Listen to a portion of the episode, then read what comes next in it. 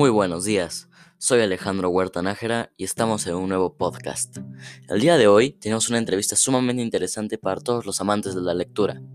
Tenemos un hombre que mezcló dos aspectos muy diferentes y creó algo demasiadamente genial. Él hizo un nuevo estilo. Lo que él hizo fue combinar la psicología y la literatura y juntos crearon un nuevo estilo. Démosle una calurosa bienvenida a nuestro amigo Robert Louis Stevenson. Buenos días Robert y muchísimas gracias por aceptar la invitación para este podcast. Pues nada que decir Alejandro, muchas gracias a ti por la invitación y estoy muy emocionado por empezar. Podemos empezar. Claro que sí Robert. Y cuéntame, empecemos con tu vida. ¿Cómo es que, bueno, cuándo y dónde naces? Pues mira Alejandro, yo nazco un 13 de noviembre de 1850 y nazco en la ciudad de Edimburgo, ubicada en Escocia, aunque no viví la mayoría de mi vida aquí. En un momento te lo contaré. Interesante Robert de Europa, esto empieza a ponerse bueno. Y cuéntame, ¿cómo es que nace, cómo es tu niñez, tu juventud más que nada? Pues mira Alejandro, yo me crío gracias a la vida, no sé, en una familia sin problemas, bien económicamente, una buena familia, podríamos decir.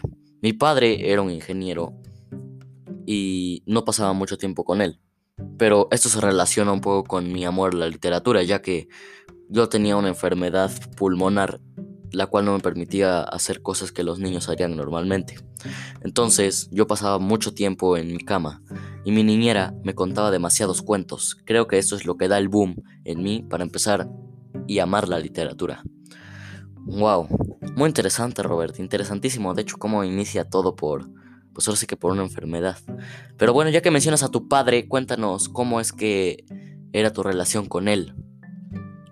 Pues mira, Alejandro, como ya te mencioné, mi padre era un ingeniero y no teníamos demasiado tiempo para estar juntos, pero cada vez que lo podíamos pasar era lo mejor. Y yo sabía que él me amaba mucho. Te voy a contar incluso una anécdota en un momento para que veas lo mucho que me amaba. Wow. Bueno, espero que me la cuentes ahorita. Pero dime, ¿cómo es que tú te incursionas en la literatura?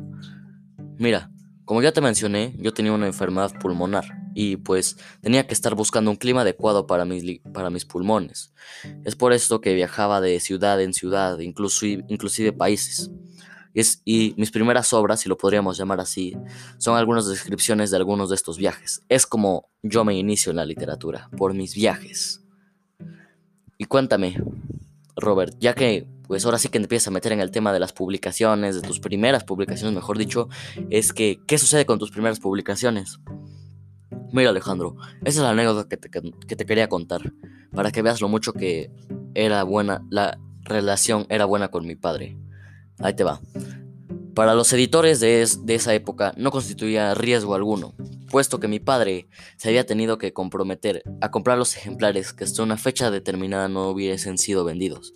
Imagina eso, el amor que me tenía mi padre para tenerme esa confianza de todos los ejemplares de mis novelas que no se vendieran iban a ser compradas por él. Es por eso que no surgía ningún riesgo para las editoras.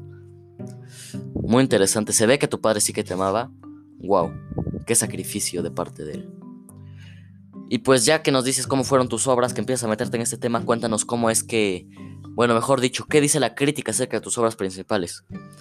Mira Alejandro, creo que como en todo, al principio la gente no te va a tener mucha confianza. Es por eso que lo primero que decían los críticos sobre mí es que era un escritor de segunda clase, siendo relegado a la literatura infantil y al género de terror aunque no sabían en lo que me iba a convertir.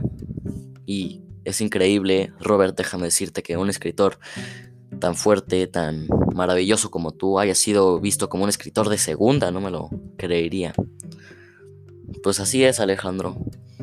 Y bueno, empecemos con las preguntas finales, lo que quieren escuchar todos. ¿Cómo es que era tu estilo? Pues mira, Alejandro, como yo te dije y gracias por mencionarlo, fui quería ser un escritor innovador. Y es por eso que mi estilo se convierte en algo elegante, sobrio, y la naturaleza de mis relatos y las descripciones influyeron mucho en los escritores del siglo XX, ya que este era un nuevo estilo y a la gente le gustaba, por eso le gustó mucho a la gente esta, una de mis más famosas obras, la de Dr. Jekyll y Mr. Hyde, Hey, Robert, déjame pararte ahí. Es un super. Es una super novela. Me encantó esa novela. Déjame decirte que muchas felicidades. Es una super novela. Muchas gracias, Alejandro, por mencionarlo. Y sí, creo que esa fue la obra que dio el boom, si lo podríamos decir así.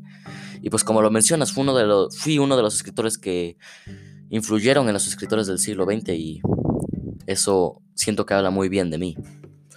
Pues cuéntame, Robert, la última pregunta, y ya que tú dices que eres un escritor muy innovador y todo esto, ¿tú perteneces a algún movimiento literario? Pues sí, Alejandro, de hecho sí. Yo creo que reivindiqué el relato clásico de las aventuras. Me gustaba que el carácter de los personajes se dibujara en la acción, y como bien lo mencionas, esta obra de Dr. Jekyll y Mr. Hyde creo que se va muy relacionada con esto, ya que habla de la acción, el carácter de los personajes es fuerte, y siento que es la mejor obra que hice. Pues solo déjame decirte que muchas gracias Robert, gracias por aceptar la invitación y esperamos tenerte aquí en otro momento. No, pues muchas gracias a ti Alejandro, espero que les haya encantado, que hayan aprendido algo y muchas gracias por todo. Pues eso fue todo, queridos amigos del podcast. Espero les haya gustado mucho esta transmisión y nos vemos hasta la próxima. Bye bye.